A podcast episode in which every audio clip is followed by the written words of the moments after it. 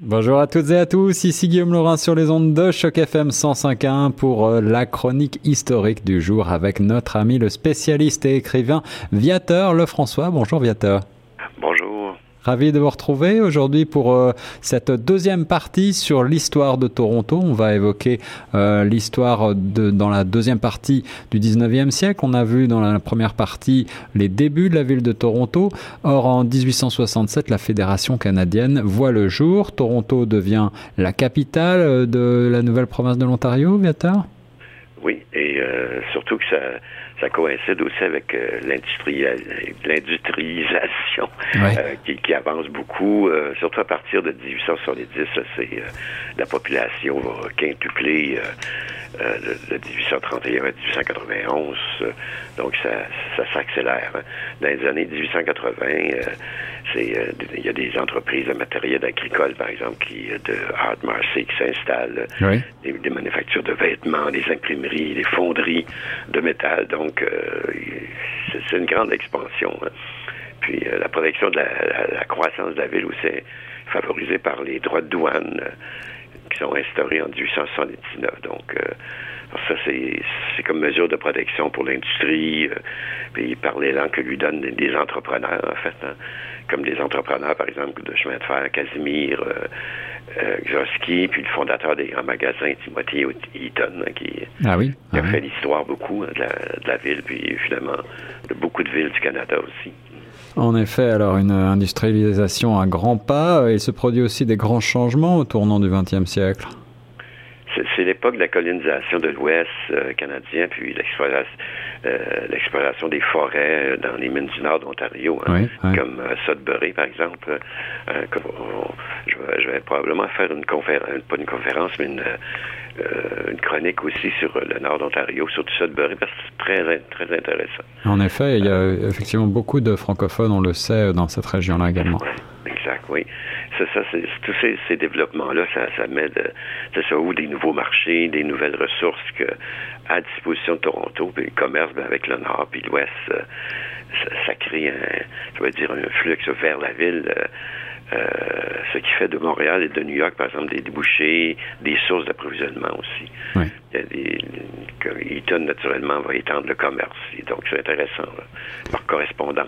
C'est pas d'aujourd'hui. ah, le commerce par correspondance. Et puis aujourd'hui, on a effectivement notre fameux Eaton Center, qui est un grand centre commercial de Toronto. Alors, au, tour du 20e siècle, on commence à élever quelques gratte-ciel à Toronto déjà? Oui, ben, c'est sûr, ça, ça, contribue, à, on peut dire, à l'utilisation euh, judicieuse des terrains. Hein. C'est en hauteur, il y a des commerces de gros qui s'installent euh, autour de la rue Young, euh, puis en dessous de la rue King aussi, d'importants commerces qui, qui ouvrent, qui ouvrent sur les grandes rues, près de la rue Queen, puis la finance aussi hein, sur Bay Street, donc le long de, de, King, tout ça. Donc c'est c'est vraiment accéléré. Et cela commence à dessiner le paysage que l'on connaît maintenant de la ville. Et puis, euh, à ce moment-là, il y a aussi, euh, bien sûr, au début du XXe siècle, l'arrivée de l'automobile. Est-ce que cela change le paysage urbain? Ben, ça, va contribuer à, deux événements. D'abord, la densification du, peuplement à l'intérieur de la ville et sa dispersion à l'extérieur. Hein. donc, c'est c'est les deux. Ça, ça, va se poursuivre d'ailleurs euh, après la, Première Guerre mondiale jusqu'à l'avènement de la crise des années 30, hein, la crise économique, puis euh, aussi euh, à la Deuxième Guerre mondiale. Donc, ça, ça n'arrête vraiment jamais dans le fond. Hein.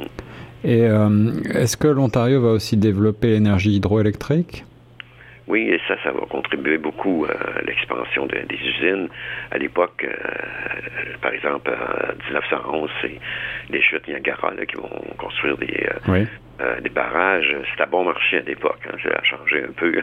Il y a aussi l'influence des banques, des sociétés de placement, des compagnies d'assurance. Donc, euh, tout ça qui envahissent les régions, bien au-delà de, de l'Ontario. Là, en 1914, c'est sûr, Montréal est plus ancienne, plus grande, mais elle a été fondée en 1642 par Jeanne Mance, Maisonneuve aussi. Ils conservent la première place, mais les sièges sociaux, les institutions financières, les usines euh, vont faire de Toronto quand même la deuxième euh, métropole euh, du pays. Et j'imagine que la Première Guerre mondiale va aussi en quelque sorte aider la ville et son expansion. Ah absolument. Ça, entraîne une augmentation vraiment des, investissements, la croissance du secteur manufacturier. Hein, euh, c'est, c'est, sûr que ça a donné un grand élan à, plusieurs villes d'ailleurs. Euh, par exemple, juste la transformation de la viande, hein, euh, l'industrie des munitions. C'est, toute une aventure. Hein. Et Toronto a une population d'environ 500 000 habitants à l'époque. Donc, euh, déjà, ça, ah ça c'est la première guerre. Ah la population a largement euh, cru depuis euh, les origines. Cette croissance est cependant arrêtée avec la fameuse crise des années 30, après la crise de 29. Oui, en fait, c'est ça. C'est vraiment euh, ce qui va arrêter, mais ça va quand même se poursuivre lentement. Euh, là, il y a de nouvelles euh, municipalités de banlieue qui. puis là, il y a aussi, par exemple, dans le Nord, l'exploitation de l'art, de l'argent. qui aide les secteurs financiers. Donc, ça, ça se poursuit, mais c'est sûr que puis c'est sûr que la construction, par exemple, va ralentir beaucoup. Le taux de chômage grimpe aussi vraiment radicalement, si on peut dire. Puis, euh, mais le, taux d'emploi s'améliore petit à petit à partir de 1934. Hein. Euh, jusqu'à finalement à, l'événement de la Seconde Guerre mondiale qui va arranger encore quelque chose, les choses, on peut dire. Ben, c'est l'industrie de, l'électronique hein, qui, commence aussi. C'est, euh, hein, ça, ça, ranime la, la, croissance, on peut dire. Euh, l'aviation, les machines de précision, hein, c'est, tout ça fait que c'est, il y a un grand boom parce que les guerres c'est, veut, pas, c'est vraiment c'est un moteur économique. Hein. il y a une vague de prospérité, la, consommation, le baby boom, construction des maisons, euh, la guerre de Corée en fait aussi va poursuivre ça de 1950 à 1953. Donc euh, c'est euh, c'est sûr qu'ils se tuent par beaucoup de monde, mais ça hein, ça ça arrange beaucoup d'autres aussi, c'est ça.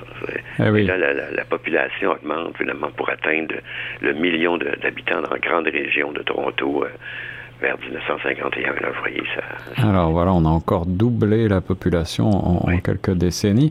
Euh, j'imagine qu'avec cet euh, afflux de population, les autorités doivent commencer à penser à, l'urbanisme et à planifier un petit peu la ville. Oui, parce que curieusement, ben, en fait, c'est en 1834 hein, que Toronto s'est constitué en municipalité. Puis euh, le plan d'urbanisme, euh, finalement, avait été laissé en plan. Il avait oublié, finalement. Donc, euh, il est rétabli dans les années 40. Donc, entre-temps, ça, hein, ça, a été un peu développement sauvage, on peut dire. En effet, oui. Oui. Et puis, la croissance se poursuit. donc, c'est sûr que l'action de l'urbanisme, lui, euh, planifié cette fois-là, se fait sentir euh, à partir de 1950, puis ça coïncide aussi avec la formation de la métropole. Hein. Euh, Sauf que là, c'est sûr que la, protecteur, de, par exemple, la, protection de l'environnement euh, va euh, améliorer les choses. Donc, parce qu'ils se lancent à l'attaque des années 60, 70, là, et euh, ça a été finalement pour le bien de tous. Hein. Oui, oui. Mais cette, cette prise de conscience, notamment de, en matière de protection de l'environnement, elle est un petit peu tardive peut-être? Ah oui, absolument. comme comme dans, beaucoup de villes hein, nord-américaines. Hein, hmm c'est le développement qui prime tout le temps. Hein. C'est, euh, par exemple, à Montréal, les vieux quartiers, c'est, des, c'est des rues euh, transversales, des rues qui se croisent. Ça, c'est bien. Mais à un moment donné, ça a été laissé aussi. Puis ça, euh, mais on, se retrouve un peu, un peu mieux à Montréal dans le sens que c'est, la, ville un peu plus âgée. elle, elle, était quand même mieux préservée, peut-être. Oui, c'est ça, c'est ça. Euh, il y a aussi, euh, c'est sûr qu'à l'époque, ces édifices en hauteur qui dominent Toronto, hein, euh, le quartier des affaires du centre-ville, tout ça, il y a des ensembles d'appartements, des bureaux regroupés, donc c'est qui, qui se trouvent autour des métros, des les principales rues, donc euh, c'est sûr que hein, c'est sauf que les citoyens, tu sais, ça, ça se développe peu à peu, les citoyens s'habituent finalement. Oui, ouais, c'est ça. Alors, euh, la ville euh, continue donc de prospérer à tout prix finalement. Oui, sauf que, tu sais, avec une population de, millions, là, c'est c'est les, besoins euh, dans les services, euh, les banlieues aussi, ça, ça conduit à l'instauration d'une administration métropolitaine. Donc, euh, et ça, ben, c'est venu quand même tard, en hein, 1953. Et c'est Frédéric Gardiner qui, qui va présider à la commission métropolitaine, métropolitaine de Toronto. Donc, voyez, et ça, c'est sûr que ça répond aux besoins de toute la région. donc, c'est intéressant pour euh, là, on voit vraiment qu'il y a une grande volonté avec ça. Et le travail de cette commission est, bien sûr euh, très important. Ah oui, oui, oui. ils vont achever la, construction du métro. Euh, qui, en fait a commencé en, 1949. Donc, donc c'est quand même intéressant. Montréal, je pense, en 67, hein, vous voyez. il va y avoir des, des, opérations de drainage aussi. Ils vont aménager des parcs vont construire des voies rapides. Euh, euh, en 77, on va rattacher des petites banlieues pour former une ville composée en fait du Grand Toronto, euh, donc et de cinq municipalités. Donc, c'est qui vont comme certaines villes, par exemple, East, York va, va, devenir ville en 1991. Donc, c'est tout ça se transforme peu à peu. Hein. Malgré les temps modernes, il y a toujours des changements. En général, c'est pour le mieux. la ville se transforme euh, et, donc euh, croît en mégapole finalement. Ah oui, en 98, toutes les villes de banlieue vont perdre leur structure municipale. Euh, individuelle, si on peut dire, et c'est la fondation de la nouvelle mégapole de Toronto. Donc, euh, et là, Montréal, euh, la ville va prendre le poste sur Montréal comme Centre national international de la finance. C'est là que nous, euh, c'est donc c'est sûr que ça a provoqué quand même quelques carissements dedans. J'imagine. Mais c'est c'est comme ça que finalement c'est parce que Toronto est très dynamique, c'est près des États-Unis, beaucoup près des grands centres que nous aussi, que, Montréal, hein, c'est ça.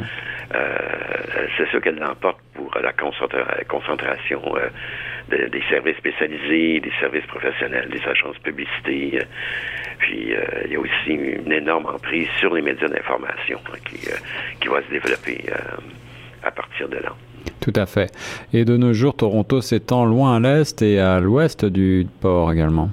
Ah oui, ça s'enfonce euh, vraiment euh, dans les terres beaucoup. Euh, la région du Grand Toronto compte aujourd'hui 5,6 millions d'habitants. en fait, ça, c'est au recensement de 2011, donc on peut dire probablement Peut-être encore plus, oui, oui, oui. oui, c'est ça. Ça atteint Paris au nord, Oshawa à l'est, Hamilton à l'ouest. c'est ben, je me souviens des premières fois que je suis allé à Toronto, à Hamilton, c'était loin. oui, c'était séparé. La ville a rattrapé euh, ces banlieues. Euh, est-ce que la zone entourant le port constitue toujours, selon vous, le, cœur de Toronto? Oui, ça a toujours euh, été. Hein. Par exemple, le gouverneur, le gouverneur Simcoe, en 1793, il va, planifier le plan d'un village, mais hein, le, port est, toujours est toujours présent. Hein. Hmm. ça, c'est lui, il pensait à un port, une, réserve militaire, donc ça, ça amenait Hein, ça, ça, l'amenait beaucoup de, d'activités. Hein. En fait, le port a une importance vitale hein, pour la ville. Et oui, bien sûr, pour les échanges commerciaux. Euh, alors, la ville, on, le sait, a un aspect naturel assez modeste. Euh, c'est euh, une ville construite sur une géographie assez plane, un tracé de rue simple, mais est-ce qu'elle possède malgré tout quelques bâtiments qui sont, selon vous, dignes d'intérêt aviateur? C'est ça qu'il y, y, a des constructions remarquables, par exemple, euh, l'ensemble de Fort York, c'est en fait, c'est la réplique d'un fort de, de 1813-1815. Il y a aussi un hôtel particulier, hein, la Grange, euh, de 1817, euh, le Saint-Laurence Hall, qui, qui, date de 1850. Ah, c'est des, c'est intéressant. il y a aussi Los Gold Hall, construit en 1857-1860. Euh, l'administration centrale de la Société du barreau du Haut-Canada, donc euh, le collège universitaire, en fait, 1859. donc, il y a plusieurs, hein, le Parlement à Toronto en 1892, l'Hôtel de Ville qui est dessiné en 1890, en fait terminé en 1899, donc hein, c'est des, des, des, des, belles... c'est vraiment une belle architecture. Théâtre Royal, Alexandra, l'Union Station, l'Union Station, si on peut dire. Donc, euh, tout ça fait... Euh, les, gares étaient vraiment belles à l'époque. Euh. Eh oui, oui, oui. La, gare brille toujours par sa beauté. L'Union Station, ouverte en 1927. ces constructions d'édifices s'inspirent en général de l'étranger, bien sûr? Oui, oui, porte quand même la marque des, architectes torontois. C'est ceux qui ont pris des, architectes de, différents pays, britanniques, américains.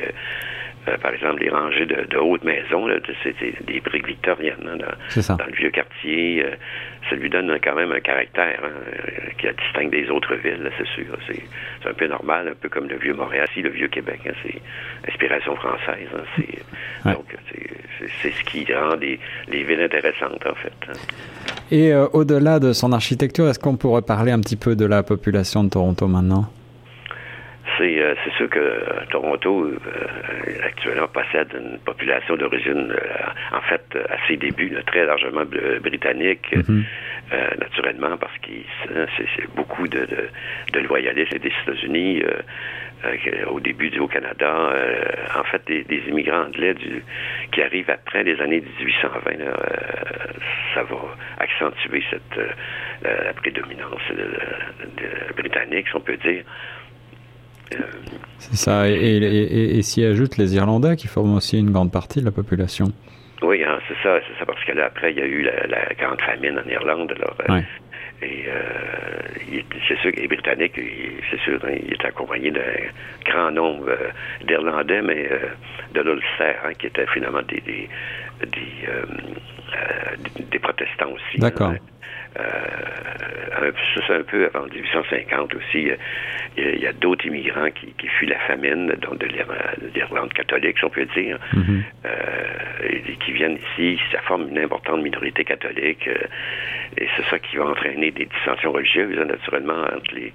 c'est une guerre qui a duré depuis les années 70, pratiquement en hmm. Irlande, entre protestants et catholiques ça se, ça, se transforme ici aussi.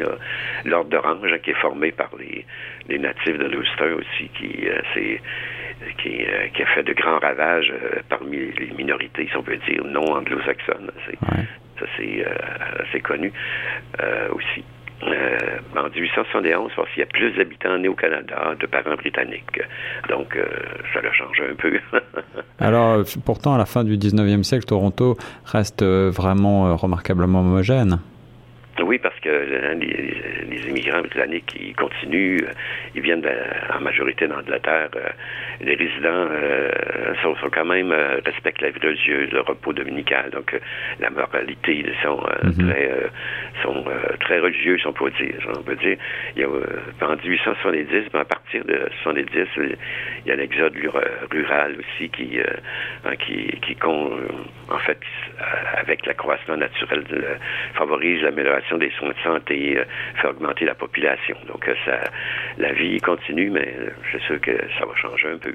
Cela explique en effet que là, un tel accroissement de la population, et il y a aussi l'immigration qui commence à augmenter de nouveau après les années 1900. Oui, ça, c'est là que ça amène, par exemple, plus d'Européens, mais euh, dont les Juifs, les Italiens, les Ukrainiens, qui, euh, euh, c'est sûr qu'ils vont s'entasser d'un quartier pauvre de la ville, comme beaucoup d'immigrants. De, mhm. Puis, en 1920, en fait, tous ces gens-là font former 13 de la population. Donc, sont, mais c'est quand même une population anglo, anglophone qui est généralement protestante aussi. Ceux qui arrivent sont normalement sont soit juifs, soit catholiques qui arrivent. Donc, euh, et ça va continuer finalement. Euh, et malgré tout, après la crise des années 30 et la guerre, il y a encore d'autres vagues d'immigrants qui se mettent à déferler sur Toronto. après la guerre, c'est sûr, hein, c'est, l'Europe est détruite pratiquement. Hein. Mm. c'est sûr que les Britanniques sont toujours en nombre supérieur, mais les Italiens le forment une part importante de la population dans les années 60. les Allemands, les Polonais, les Hongrois, les Slaves, les Balkans, les Grecs, les Portugais ont, quand même continué d'agrandir la population non anglo, anglo-saxonne, on peut dire. C'est ça, c'est ce qui façonne aujourd'hui la ville telle qu'on la connaît avec ses différents quartiers et ses différentes communautés. Dans les années 1970-80, euh, l'immigration prend encore un autre tournant viateur. Oui, et euh, d'ailleurs dans toutes les villes euh, nord-américaines, hein, Montréal et tout ça, là, là ils viennent plus, par exemple, des Antilles anglaises. C'est vraiment une nouvelle sorte d'immigration. Hein. les Antilles, autant du sud, de, l'est de l'Italie, de, l'Asie, excusez. ça, ça accroît beaucoup la population migrante de Toronto. par exemple, les chiffres de, recensement de, 2011 euh, relèvent que 49 des personnes qui vivent en ville sont des immigrants. Donc, c'est ça. Et 26% sont nés en Europe, alors ça a changé beaucoup. 11% hein. sont nés en Chine, 8% sont nés aux Philippines. Euh, ici, on a beaucoup moins de, Chinois ou de Philippins, c'est beaucoup, beaucoup moins. Euh. ah oui. C'est sûr que nous, euh, un État francophone, ça, change la donne aussi. C'est certain, c'est certain. Donc la moitié de la population d'origine immigrante selon le recensement de 2011. Quel sujet va-t-on aborder dans la prochaine chronique Viateur?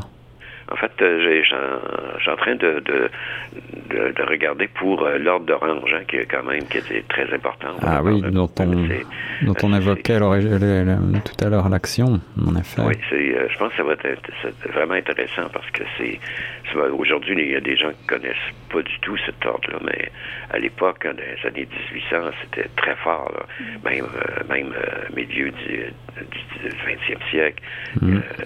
il y en a encore d'ailleurs, c'est pour ça que c'est ça pourrait être intéressant d'en parler. L'ordre est toujours euh, actif aujourd'hui? Euh, pardon? L'ordre est toujours actif aujourd'hui, évidemment. Ah oui, absolument. Oui, il y en a, euh, il y en a plusieurs centaines de loges actuellement. donc, ben, plus discrète qu'avant. C'est certain. Alors, on évoquera donc l'ordre d'Orange dans notre prochaine chronique. Merci beaucoup, Viateur Lefrançois, écrivain, de nous avoir éclairé de vos lumières historiques toujours passionnantes sur Choc FM 105.1. Très bonne journée à vous.